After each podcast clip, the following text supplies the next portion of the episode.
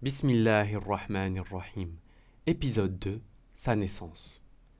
Assalamu alaikum wa rahmatullahi wa barakatuh. Le prophète sallallahu alayhi wa sallam nous a dit La personne est considérée comme suffisamment avare si je suis évoqué devant elle et qu'elle ne prie pas sur moi. Alors je vais vous demander, à chaque fois que j'évoquerai le prophète sallallahu alayhi wa sallam, de prier sur lui, paix et salut sur lui. Durant l'épisode précédent, nous avons été présentés à la personne la plus extraordinaire et nous avons vu ensemble comment Allah nous l'avait montré.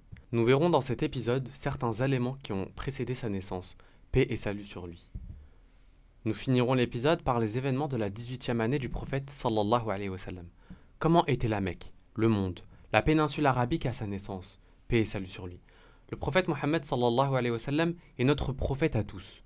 Dieu le dit dans le Coran, Surat al-Hujurat, verset 7. واعلموا أن فيكم رسول الله. لو يطيعكم في كثير من الأمر لعنتم. ولكن الله حبب إليكم الإيمان وزيناه في قلوبكم. وكره إليكم الكفر والفسوق والعصيان. أولئك هم الراشدون. Et sachez que le messager d'Allah est parmi vous. Si vous obéissez dans mainte affaire, vous serez en difficulté. Mais Allah vous a fait aimer la foi et l'a embellie dans vos cœurs. Et vous a fait détester la mécréance, la perversité et la désobéissance. Ceux-là sont les bien dirigés. Ce verset est certes descendu sur les compagnons, anhum, et leur était adressé. Néanmoins, les savants ont apporté dans le tafsir que le verset était général et qu'il était descendu à toute sa communauté. Le prophète sallallahu alayhi wa sallam est parmi nous par sa sunna, par sa biographie, par l'héritage qu'il nous a laissé. Il est parmi nous dans nos relations matrimoniales, parentales, diplomatiques et sociales. Ce verset s'adresse à toutes les époques, dans le monde entier, aux enfants, aux personnes âgées et aux hommes comme aux femmes. Rapporté par Tabarani et authentifié par Sheikh Albani dans Sahih Taghrib numéro 83. Abu Huraira, qu'Allah l'agrée, passa dans le marché à Médine. Il s'y arrêta et dit Ô les gens du marché, comme vous êtes incapables. Et ils ont dit Pourquoi, ô Abu Huraira? Il répondit L'héritage du prophète sallallahu est en train d'être partagé et vous êtes ici. N'allez-vous pas y aller afin de prendre votre part? Ils ont dit Dans quel endroit cela se passe-t-il? Il répondit à la mosquée. Alors ils partirent précipitamment. Et Abu Huraira, qu'Allah l'agrée, les a attendus jusqu'à ce qu'ils reviennent. Et il leur a dit à leur retour Qu'avez-vous? Ils ont dit Ô Abu Huraira, nous sommes partis à la mosquée et nous y sommes entrés, mais nous n'avons rien vu qui soit partagé. Abu Huraira anhu leur a dit N'avez-vous vu personne dans la mosquée? Ils ont dit Si. Nous avons vu des gens qui priaient, des gens qui lisaient le Coran et des gens qui se rappelaient le halal et le haram. Abu Huraira, qu'Allah l'agrée, leur a dit Malheur à vous. Ceci est l'héritage du prophète sallallahu alayhi wa sallam. J'aimerais à travers ce podcast que l'amour pour votre prophète augmente. D'après l'imam Ibn Qayyim, rahimahullah, dans le secret de la vie du prophète sallallahu alayhi wa sallam, à chaque fois que nous discutons de lui, nous nous rapprochons de lui. Soit. Posons donc le cadre spatio-temporel. Nous retrouvons à cette époque deux grandes puissances, les Romains et les Perses. Toutes deux des puissances aristocratiques, organisées par une élite, qui occupe le peuple par la tyrannie ou par l'acharnement, comme les jeux d'arène. Concernant l'Europe de l'Est, nous sommes durant l'âge des ténèbres, où historiquement il n'y a pas d'avancée, et on parlerait même de déclin, plutôt avec toutes les questions autour des femmes qui seraient l'ami du diable, des sorcières, qui sont donc brûlées au bûcher sur des suspicions infondées. Le prophète sallallahu alayhi wa sallam arrive dans un monde qui est hostile, dirigé par la tyrannie, la terreur dans certains endroits, et surtout par la stupidité des hommes. Dieu nous dit dans Surat al-Anbiya, verset 107.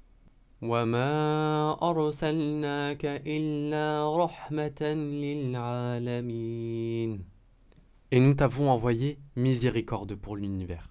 En 23 ans, il déclenchera le renouveau, une renaissance des sociétés. Il changera les idées et les systèmes. Concernant la péninsule arabique, on retrouve des tribus ennemies entre lesquelles il y a de la haine. L'Arabie est infestée de bandits. Ils disaient qu'aucun homme ne peut dépasser sa tribu de plus de 10 km sans qu'il trouve des bandits qui leur coupent le passage. Et leur poète disait Et nous attaquons le premier-né de notre frère où nous nous retrouvons nos frères. Et celui qui ne fait pas de mal aux gens, les gens lui feront du mal. Et c'est une sorte de terreur, où la loi du plus fort régnait, et pas celle de la justice. En quelques années, le prophète sallallahu alayhi wa a nettoyé la péninsule. Ils adoraient les idoles créées de leurs propres mains, et le prophète sallallahu alayhi wa leur a fait adorer Dieu et leur a montré le chemin de la vérité. Concernant les croyances, imaginez-vous que les idoles étaient énormes et se trouvaient toutes dans le Ma'bed, le lieu d'adoration. Alors lorsqu'il partait en voyage ou en expédition, il prenait un caillou par terre, qu'il nettoyait. Dans la biographie d'ailleurs d'Ibn Hisham, il le nettoyait et le prenait comme Dieu seulement le temps du voyage. Il le prenait, se prosternait devant lui, l'adorait. Et lorsqu'il revenait de ce voyage, il reposait ce caillou où est-ce qu'il l'avait trouvé. Mais aussi dans d'autres moments, lorsqu'il revenait chez eux en hiver et qu'il faisait froid, ou qu'ils étaient fatigués et que les conditions n'étaient pas bonnes pour aller dans le lieu d'adoration, le Ma'bad. Ils prenaient des dates, les collaient entre elles et créaient une idole, et la posaient chez eux. Et lorsqu'ils avaient faim, ils en prenaient en bout et le mangeaient. Et cela était considéré dans leur société comme normal et commun. C'est une époque où, imaginez-vous, le père, lorsque sa fille atteignait l'âge de 6 ans, lorsqu'il rentrait chez lui, il pouvait être amené à demander à sa femme de préparer sa fille, de la rendre belle. Et la mère le faisait, elle pensait que son père allait l'emmener chez ses oncles, chez sa famille, alors que lui avait creusé un trou. Puis il prenait sa fille et creusait encore plus profond, au point où quand la terre tombait sur ses cheveux, sa fille venait et dépoussiérait ce qu'il y avait sur la tête de son père. Puis le père lui demandait de regarder dans le trou. Et si elle regardait, il la poussait dans le trou et la recouvrait de terre. Et cela était commun et normal dans leur société. Puis le prophète sallallahu alayhi wa sallam est arrivé et a changé tout cela. Et certains compagnons ont rapporté que dans certaines tribus, lorsque la femme approchait au terme de sa grossesse, les hommes sortaient de la tribu et creusaient un trou. Et si à leur retour une fille était née, ils l'emmenaient et l'enterraient. Et Dieu nous dit dans Surat Nahl, versets 58 et 59. وإذا بشر أحدهم بالأنثى ظل وجهه مسودا وهو كظيم يتورأ من القوم من سوء ما بشر به أيمسكه على هون أم يدسه في التراب ألا ساء ما يحكمون Et lorsqu'on annonçait à l'un d'entre eux une fille, Son visage s'assombrit et une rage profonde l'envahit.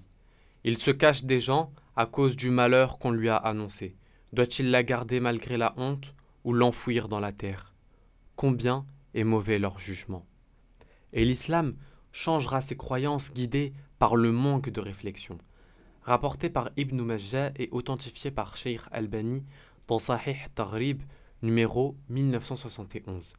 D'après Abdullah ibn Abbas, qu'Allah les agrée, le prophète sallallahu alayhi wa sallam a dit Il n'y a aucun musulman qui a deux filles et s'occupe bien d'elles tant qu'elles sont avec lui sans qu'elles ne le fassent rentrer dans le paradis.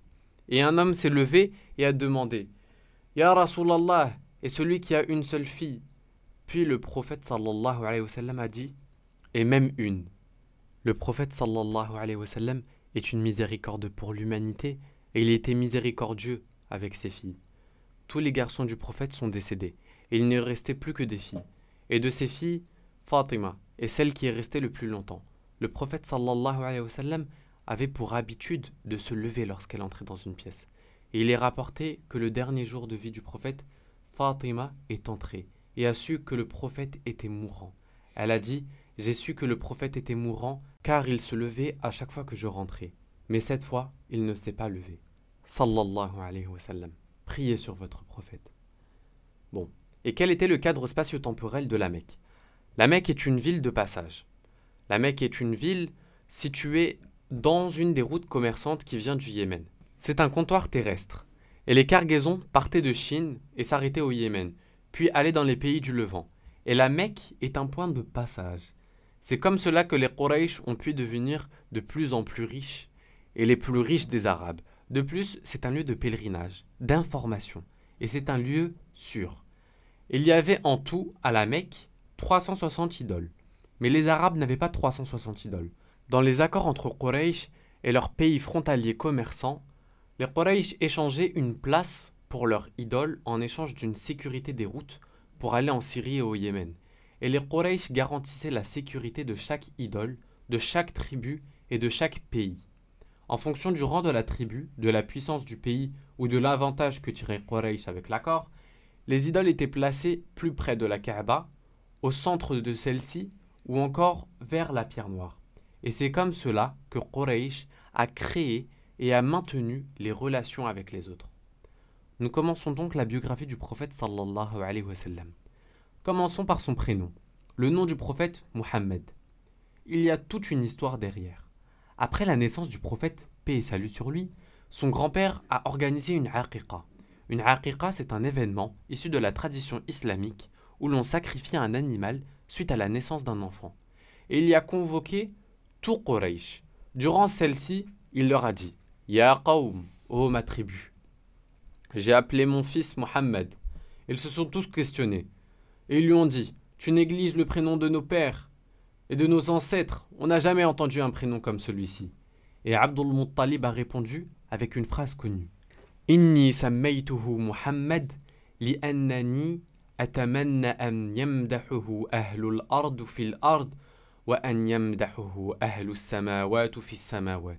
Je l'ai appelé Mohammed car je souhaite qu'il soit loué sur terre par ses gens et dans les cieux par les gens des cieux.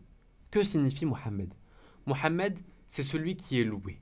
Le loué. On le loue, on le loue, on le loue, on le loue, et par le grand nombre de choses sur lesquelles on le loue, il devient loué.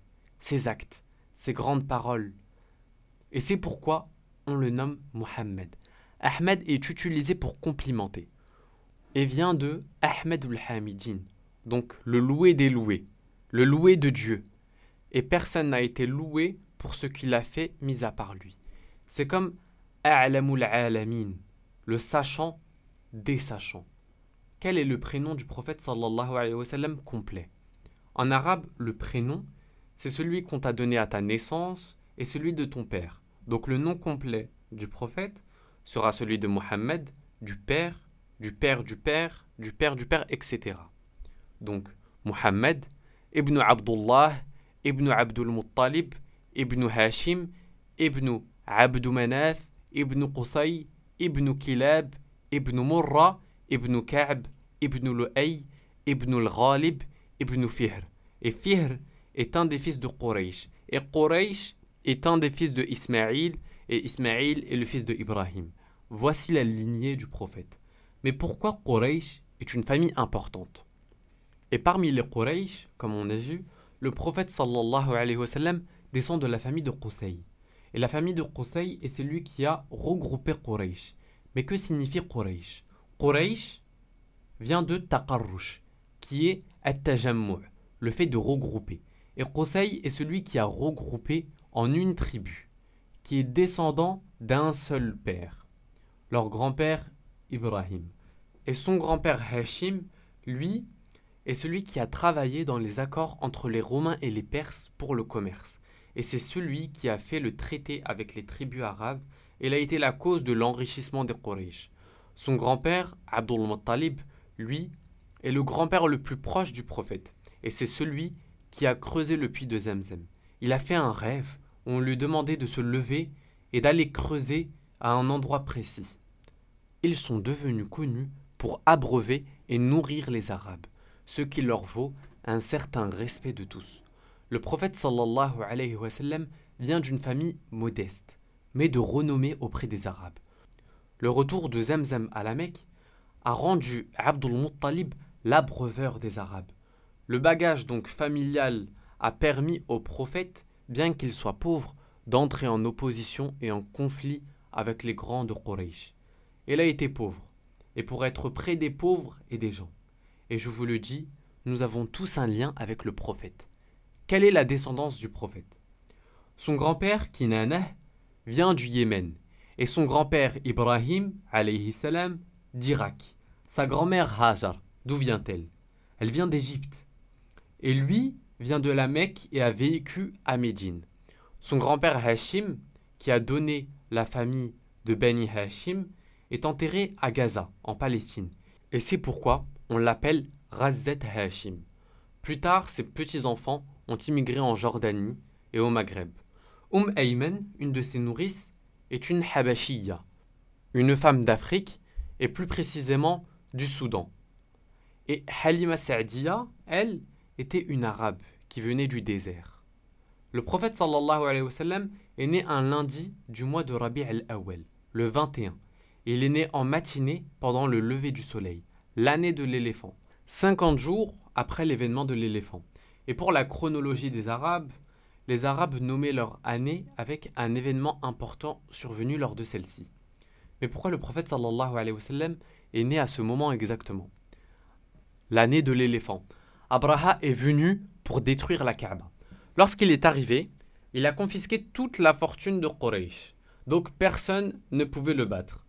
Alors, Abdul Muttalib, le grand-père du prophète, sallallahu alayhi wa sallam, est sorti et a dit à Quraysh Sortons de la ville et prenons nos biens, car la force d'Abraha est supérieure à la nôtre.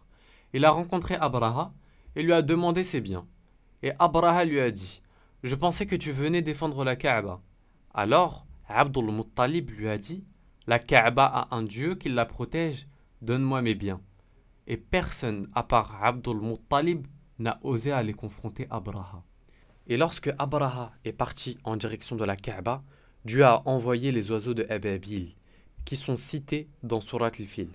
Ce qui est anormal, c'est que lorsqu'un événement se produisait chez les Quraysh, les Quraysh disaient que cela était du pouvoir des idoles, tandis que lors de cet événement, ils ont dit seulement Dieu est celui qui a détruit Abraha et ceux qui l'ont accompagné. Le prophète sallallahu alayhi wa sallam naît 50 jours après cela. L'événement est encore frais. Et quand il grandissait, sa mère lui disait Seul ton grand-père est celui qui a osé confronter Abraha, et c'est Dieu qui a sauvé la Kaaba. La mère du prophète sallallahu alayhi wa sallam, Amina, a rapporté que lorsqu'elle a accouché, elle a vu une lumière qui jaillissait, et les palais de Basra du Levant, et elle disait sur lui qu'elle n'a jamais porté quelque chose de plus léger, et qu'il est né en prosternation, ses mains vers le sol et sa tête vers le ciel. Le prophète sallallahu alayhi wa sallam dit d'ailleurs Je suis le fruit de l'invocation de mon père Abraham, de l'annonce du Messie et de la vision de ma mère, car celle-ci a vu, alors qu'elle était enceinte, de moi une lumière la quittant, illuminer toute la terre, et entendu une voix lui dire Vous portez en vous le maître de cette époque. Dans Ahmed. Et dans un autre hadith, il dit Allah a choisi Ismaïl parmi les enfants d'Abraham. Et parmi les enfants d'Ismaïl, il a choisi la tribu de Bani Qinana. Et de Bani Qinana, il a choisi Quraysh. Et de Quraysh, il a choisi la famille de Hashim. Et il m'a choisi dans la famille de Hashim. Dans le Sahih de Muslim. Imaginez-vous votre prophète. Tu veux les détails sur lui? Est-ce que tu souhaites que je crée de l'envie un peu dans les livres de la biographie que nous retrouvons? Le prophète sallallahu alayhi wa sallam avait un visage ovale et rosé de beauté. Il n'était ni grand ni petit. Et il était svelte, comme on peut dire aujourd'hui. Pas de ventre qui dépasse, ni de rondeur. Il était parfait, avec une dense barbe et des cheveux noirs. Après la mort du prophète sallallahu alayhi wa sallam, on a demandé à Abdullah ibn Rawaha radiallahu anhu de décrire le prophète sallallahu alayhi wa sallam. Ce à quoi il a répondu Lorsque je le voyais venir, je le voyais comme le lever du soleil. Et Jabir ibn Sumra anhu a dit Lors d'une nuit de pleine lune, le prophète sallallahu alayhi wa sallam se dirigeait vers moi avec la lune dans le dos. Et je me mis à regarder la lune, puis le visage du prophète sallallahu alayhi wa. Et encore une fois la lune, puis le visage du prophète sallallahu alayhi wa. Et encore une fois la lune, puis le visage du prophète sallallahu alayhi wa. Et par Allah, le visage du prophète sallallahu alayhi wa sallam m'est préférable et est plus beau à mes yeux que la lune. Les Quraysh ont pour coutume de donner leurs garçons en bas âge à des nourrices dont les tribus sont dans le désert. En effet, cela était pratiqué car la Mecque était un comptoir commercial et un point de pèlerinage. Et de ce fait, elle était très affluente. Les Quraysh considéraient la Mecque comme un environnement pollué dans la langue. Toutes les tribus arabes se retrouvaient, et surtout les Bédouins, donc les arriérés. Et cela ajouté au fait que le sol était poussiéreux, et que par conséquent le passage des pèlerins faisait monter la poussière, ce qui était considéré par Quraysh comme de la pollution pour leurs enfants. Et en fonction du rang de ces familles chez les Quraysh, les nourrices étaient choisies méticuleusement. Le prophète sallallahu alayhi wa sallam, paix et salut sur lui, ira chez la tribu de Bani Sa'd. Les Bani Sa'd sont des journalistes chez les Arabes et des poètes. Ils savent manier la langue arabe. Et il y avait une croyance parmi les Arabes que si la nourrice de son enfant vient d'une de ces tribus, alors il devient éloquent. Et les Bani Sa'd venaient chez les Quraysh en échange de cadeaux, et non pas de salaire. Et cela parce que les Quraysh se sont dit, si nous payons, ils prendront l'argent et ne prendront pas réellement soin de nos enfants. Alors que si nous leur rendons visite, et que nous rendons visite à nos enfants en apportant des cadeaux, l'impact sera différent. Et n'oublions pas, les caravanes qui venaient à la Mecque venaient des pays du Levant. Et il est dit que les femmes attendaient ces cadeaux avec impatience. Les femmes de Ben Issad sont venues pour prendre les enfants de Quraysh. Toutes les femmes allaient prendre les enfants qui avaient tout d'abord leurs deux parents et des parents riches en premier, car elles voulaient des cadeaux de qualité. Et le prophète sallallahu alayhi wa sallam, quant à lui, était orphelin de père. Halima Sa'diya nous rapporte que des femmes sont parties et que toutes sont passées par la maison du prophète sans le prendre, car son père était décédé. Et ont pris tous les nouveau-nés de Quraysh. Et Halima rapporte que lorsqu'elle est arrivée, il ne restait plus que cet orphelin, sallallahu alayhi wa sallam. Et elle dit Et je l'ai pris, car je ne voulais pas rentrer chez les Ben de sans enfants. Et pendant qu'elle le portait, son mari lui a dit Oh Halima, tu as pris de la baraka. Et elle nous a rapporté que pendant le chemin en direction du désert de Ben Halima Sa'diya avait pu allaiter le prophète sallallahu alayhi wa sallam et son fils. La tribu de Ben Sa'd est donc située dans le désert. Et géologiquement, c'est un désert qui est aride.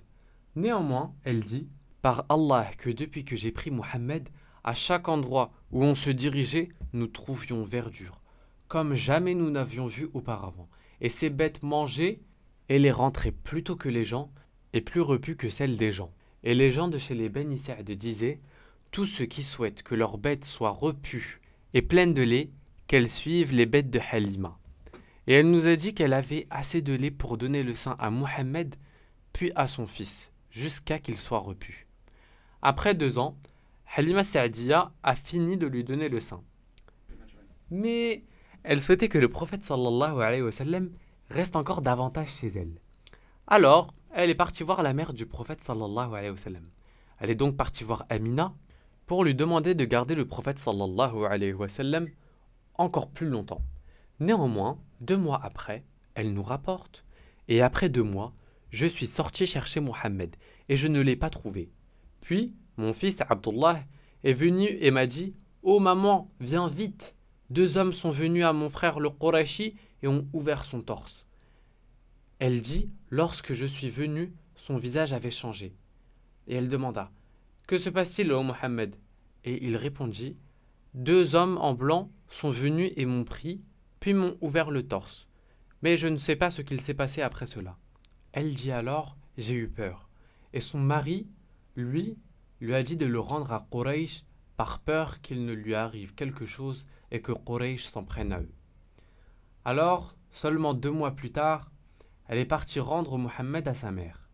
Et sa mère s'est questionnée et a demandé à Halima Sa'diya quelle était la cause pour laquelle, deux mois plus tôt, elle avait demandé de prolonger le séjour du prophète, mais que seulement deux mois plus tard, elle vient et le rend.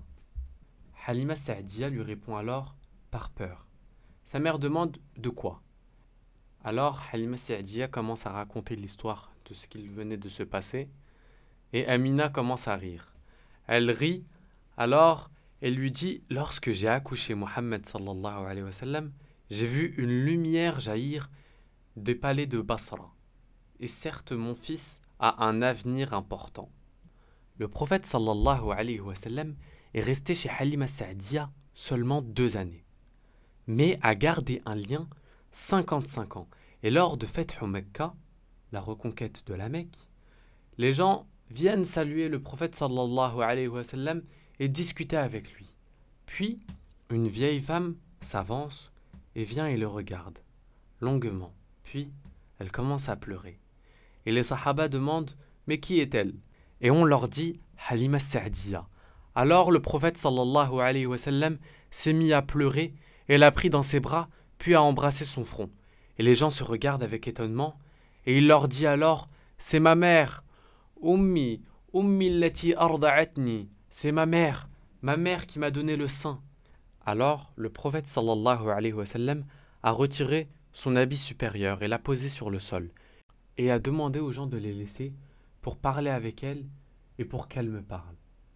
Ça, c'est le comportement de notre prophète avec une femme qu'il a élevée seulement pendant deux années. Le prophète sallallahu alayhi wa est orphelin. Il est orphelin de par son père, Abdullah. Abdullah s'est marié avec Amina et après un mois seulement de mariage, il est parti pour le commerce. Il ne savait pas que Amina était enceinte. Il est parti pour le commerce dans les pays de Levant, Bilad Shem, et alors qu'il revenait, il a voulu rendre visite à ses oncles maternels à Médine, les Banu Najjar. Amina, elle, est une des filles de Banu Najjar. Dieu a voulu que les oncles du prophète sallallahu alayhi wa sallam soient issus de Médine.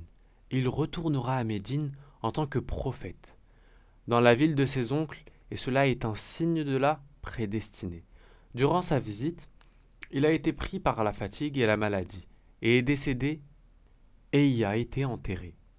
Et pendant ce temps, Amina est à la Mecque. Elle n'est pas au courant que son mari vient de décéder. Après les savants, il y a quatre types d'orphelins. Le plus dur étant celui dans lequel ton père décède pendant que tu es encore dans le ventre de ta mère. Celui qui n'a pas entendu le son, la voix et qui n'a pas senti l'odeur de son père. Donc le prophète sallallahu alayhi wa meurt pendant qu'il est encore dans le ventre de sa mère. Une fois, Zayd ibn Haritha était parti en voyage, et durant son retour de ce voyage, il partit voir le prophète sallallahu alayhi wa sallam. Zayd est très aimé et très proche du prophète sallallahu alayhi wa sallam. Et lorsque Zayd est parti voir le prophète sallallahu alayhi wa sallam, il arrivait devant sa porte. Il a tapé à la porte. Et le prophète sallallahu alayhi wa sallam se changeait. Et il est rapporté que le prophète est sorti alors qu'il n'avait pas d'habit, qui couvrait son torse, seulement ce qui couvrait sa aura.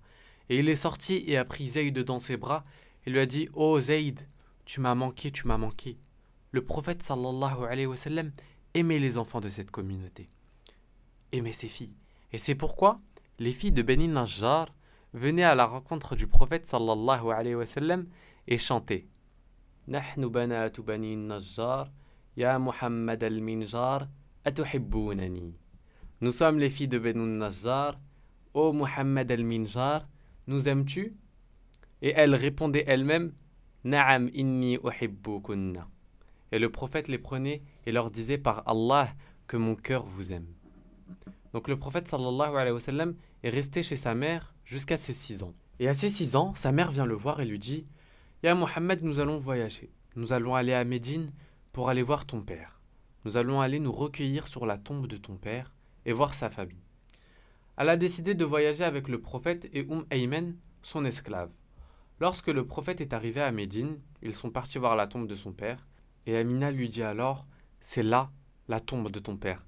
Et le prophète s'arrête et commence à pleurer en regardant la tombe de son père. Et durant le retour, Amina décédera. Amina va décéder entre Médine et la Mecque, dans le désert, à un endroit où est-ce qu'il n'y a personne. Et le prophète sallallahu va voir et va assister au décès de sa mère. Il vient de voir la tombe de son père et durant le retour, sa mère décède. Et Umm Ayman va demander au prophète sallallahu alayhi wa de l'aider à creuser la tombe de sa mère. Et pendant qu'il creuse, il creuse et il pleure alayhi salatu. Et Umm Ayman nous rapporte qu'ils sont restés plusieurs jours à creuser. Alors, Umm Ayman l'a enterré dans cet endroit, et elle dit Puis je l'ai pris par la main, mais lui disait Ummi, Ummi, et voulait rester au niveau de la tombe de sa mère. Puis nous avons marché jusqu'à la Mecque, et nous sommes partis chez Abdul Muttalib, et elle toque à la porte. Et Abdul Muttalib ouvre la porte, et il voit le prophète, paix et salut sur lui, et Umm Ayman, et demande au prophète directement Où est ta mère? Et Umm Ayman rapporte que le prophète sallallahu alayhi wa s'est mis à pleurer, et répétait Elle est morte, elle est morte. Et Abdul Muttalib le prend alors dans ses bras et lui dit Tu es mon fils, tu es mon fils. En six ans, tout cela se passe. Et on peut se demander pourquoi. Et c'est parce que Dieu le prépare. Il le prépare à accomplir de grandes choses. Ya Muhammad, tu vas devoir endurer durant la révélation ce qui nécessite une préparation importante. Son père meurt, puis sa mère meurt. Et comme si cela, le message était Ô Muhammad, apprends la valeur de la vie le prophète disait Mali wa mali dunya. La vie d'ici-bas n'est pas pour moi et je ne suis pas pour la vie d'ici-bas. Un nomade est venu un jour à sa rencontre en pensant que le prophète sallallahu alayhi wa sallam était un roi. Et le prophète sallallahu alayhi wa sallam lui a dit Hawwin alayka fa inni lastu bimalikin innama ana ibnu mra'atin min Quraysh kanat ta'kulu al-qadid. Calme-toi car je ne suis pas un roi, mais je suis un fils, le fils d'une femme de Quraysh qui avait l'habitude de manger de la viande séchée. Ma mère était une pauvre, elle qui prenait la viande et la séchait, puis la mangeait. N'aie pas peur de moi. Je ne suis qu'un esclave de Dieu qui se prosterne devant Dieu. Il arrive donc dans la maison d'Abdul Muttalib qu'il a aimé et choyé. Dieu te prend des choses pour t'en donner et t'en donne pour t'en prendre. وعسى أن تكرهوا شيئا وهو خير لكم وعسى أن تحبون شيئا وهو شر لكم والله يعلم وأنتم لا تعلمون Et il se peut que vous détestiez quelque chose alors que c'est un bien pour vous. Et il se peut que vous aimiez une chose alors qu'elle vous est néfaste. C'est Allah qui sait alors que vous ne savez pas. Surat al-Baqarah, verset 216. Abdul Muttalib a 60 ans lorsqu'il prend son petit-fils. Et le prophète sallallahu alayhi wa sallam a aimé son grand-père. Sa mère a insufflé cet amour avec l'histoire d'Abraha. Abdul Muttalib l'aimait beaucoup. Il avait pour habitude de s'asseoir dans l'ombre de la Kaaba, au niveau de sa porte, et on lui a installé une place et personne n'osait s'asseoir à cet endroit, car il était le chef. Et pendant que le prophète sallallahu alayhi wa était encore petit, à l'âge de 6-7 ans, il le devançait et allait s'asseoir à sa place. Et on lui disait Qum, lève-toi, ton grand-père va venir et il se fâchera. Et il leur répondait C'est mon endroit. Et Abdul Muttalib venait et leur disait Il aura certes un grand avenir et dirigera à cette place. Abdul Muttalib avait pour habitude de dire au prophète sallallahu alayhi wa d'aller jouer avec les garçons. Mais le prophète s'asseyait et écoutait les discussions et les débats des grands de Quraysh. Lorsque le prophète sallallahu alayhi wa sallam vivait chez Abdul Muttalib, tous ses enfants avaient quitté le foyer. Il ne restait plus que lui et sa femme, deux personnes, dont les âges sont avancés. Et il disait, lorsqu'il entrait, j'allais le prendre dans mes bras, et je n'ai jamais ressenti un apaisement comme à cet instant-là avant ça. Et il dit, et si je voulais l'aider à s'habiller, il disait Ya Jad, la tandur ilayya fatara awrati. Da'aynuka fil jidar, regarde le mur. Et son grand-père détournait le visage pour ne pas voir sa aura.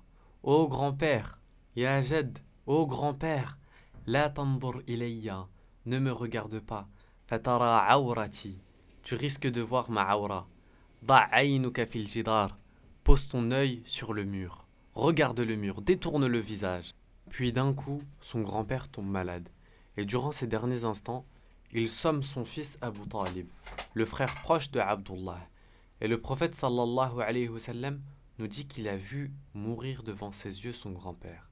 Et Abdul Muttalib demandera donc à Abu Talib de prendre en charge Muhammad. Abdul Muttalib avait dix enfants et il était pauvre, mais il remerciait Dieu. Il entrera dans ce foyer et sera gardé par Fatima ibn Asad, qu'il aimait beaucoup, et qui aura plus tard Ali comme enfant. Abdul Muttalib avait à cette époque-là deux enfants, du même âge que le prophète sallallahu alayhi wa. Le premier se nommait Aqil, et Aqil était le plus grand ennemi du prophète. Nous le verrons plus tard dans les épisodes, mais lorsque le prophète sallallahu émigrera à Médine et que Ali fera partie des gens qui feront la hijra, le prophète le prendra dans son foyer, comme pour remercier Fatima. À Médine, Ali avait 8 ans, et chez son oncle, le prophète sallallahu alayhi wa sallam en avait 7. Il restera donc chez son oncle un temps, puis ira le voir et lui dira qu'il souhaite travailler. Mais son oncle lui dira Tu feras quoi? D'après Abu Huraira, qu'Allah soit satisfait de lui, le prophète, paix et bénédiction sur lui, a dit Tous les prophètes envoyés par Allah ont gardé les moutons. Et ses compagnons lui diront Et toi? Et il répondit Moi aussi j'ai gardé des moutons, des quoi pour quelques sous. Rapporté par Bukhari. Pourquoi devrait-il garder des moutons? Pourquoi être berger? Parce qu'être berger demande de la patience et ça permet de méditer. Ça apprend à regrouper le troupeau comme si on le prépare à regrouper la communauté et à la protéger comme un berger protège ses moutons des loups. Il le fera de ses 8 ans à ses 15 ans. Puis, il ira le voir et lui demandera de changer. Il demande à son oncle donc de travailler dans son commerce. Mais pourquoi? Le commerçant est celui qui connaît le mieux le comportement des gens, car il est en contact avec le tricheur, le voleur, celui qui s'emporte dans ses achats et celui qu'il faut encourager et solliciter pour qu'il achète. Dans cela, il aura une préparation et verra alors comment est la société et comment agir. C'est comme pour Youssouf chez Al-Aziz. Youssouf salam est le prophète qui a été récupéré et acheté par un trésorier. Il a passé le temps chez le trésorier, puis a pu demander au pharaon de gérer les comptes. Pour finir, il y a eu lorsque le prophète avait 15 ans une guerre appelée Harb al-Fujjar, des 15 aux 18 ans du prophète sallallahu alayhi wa sallam, et à la fin de cela, il y a eu un accord de paix. Et dans cela, Dieu montre au prophète paix et bénédiction sur lui. Il y a des guerres, mais il y a la paix. Il y a des accords et des compromis à faire. Et c'est pourquoi il est important de prendre en compte l'environnement dans lequel nous évoluons. À travers la vie du prophète sallallahu alayhi wa sallam, il y a un message pour tous les musulmans. La vie du prophète a été dure et riche. Le prophète sallallahu alayhi wa sallam a été triste et a souffert et il a pleuré. Mais Dieu lui a dit dans Surat Duha Alam yajidka yatiman fa'awa wa wajadaka dhallan fahada wa wajadaka a'ilan fa'aghna. Ne t'a-t-il pas trouvé orphelin alors il t'a accueilli? Ne t'a-t-il pas trouvé égaré alors il t'a guidé? Ne t'a-t-il pas trouvé pauvre alors il t'a enrichi? Dieu aime ses prophètes et tous les prophètes ont été éprouvés. Nuh a été négligé et frappé. Et Dieu va lui faire un miracle et le sauver, lui et ceux qui l'ont cru. Ibrahim sera jeté dans le feu et après, il deviendra l'ami intime du miséricordieux, El Khalil. Khalil al-Rahman, Yaqub perdra son fils Youssouf et sa vue, et les deux lui seront redonnés. Le prophète sallallahu alayhi wa sallam a vécu orphelin. Il a été le prophète conquérant et sceau des prophètes. Deuxième chose, ne pas se décourager. Dieu nous dit حتى إذا استيأس الرسل وظنوا أنهم قد كذبوا جاءهم نصرنا فنجي من نشاء ولا يرد بأسنا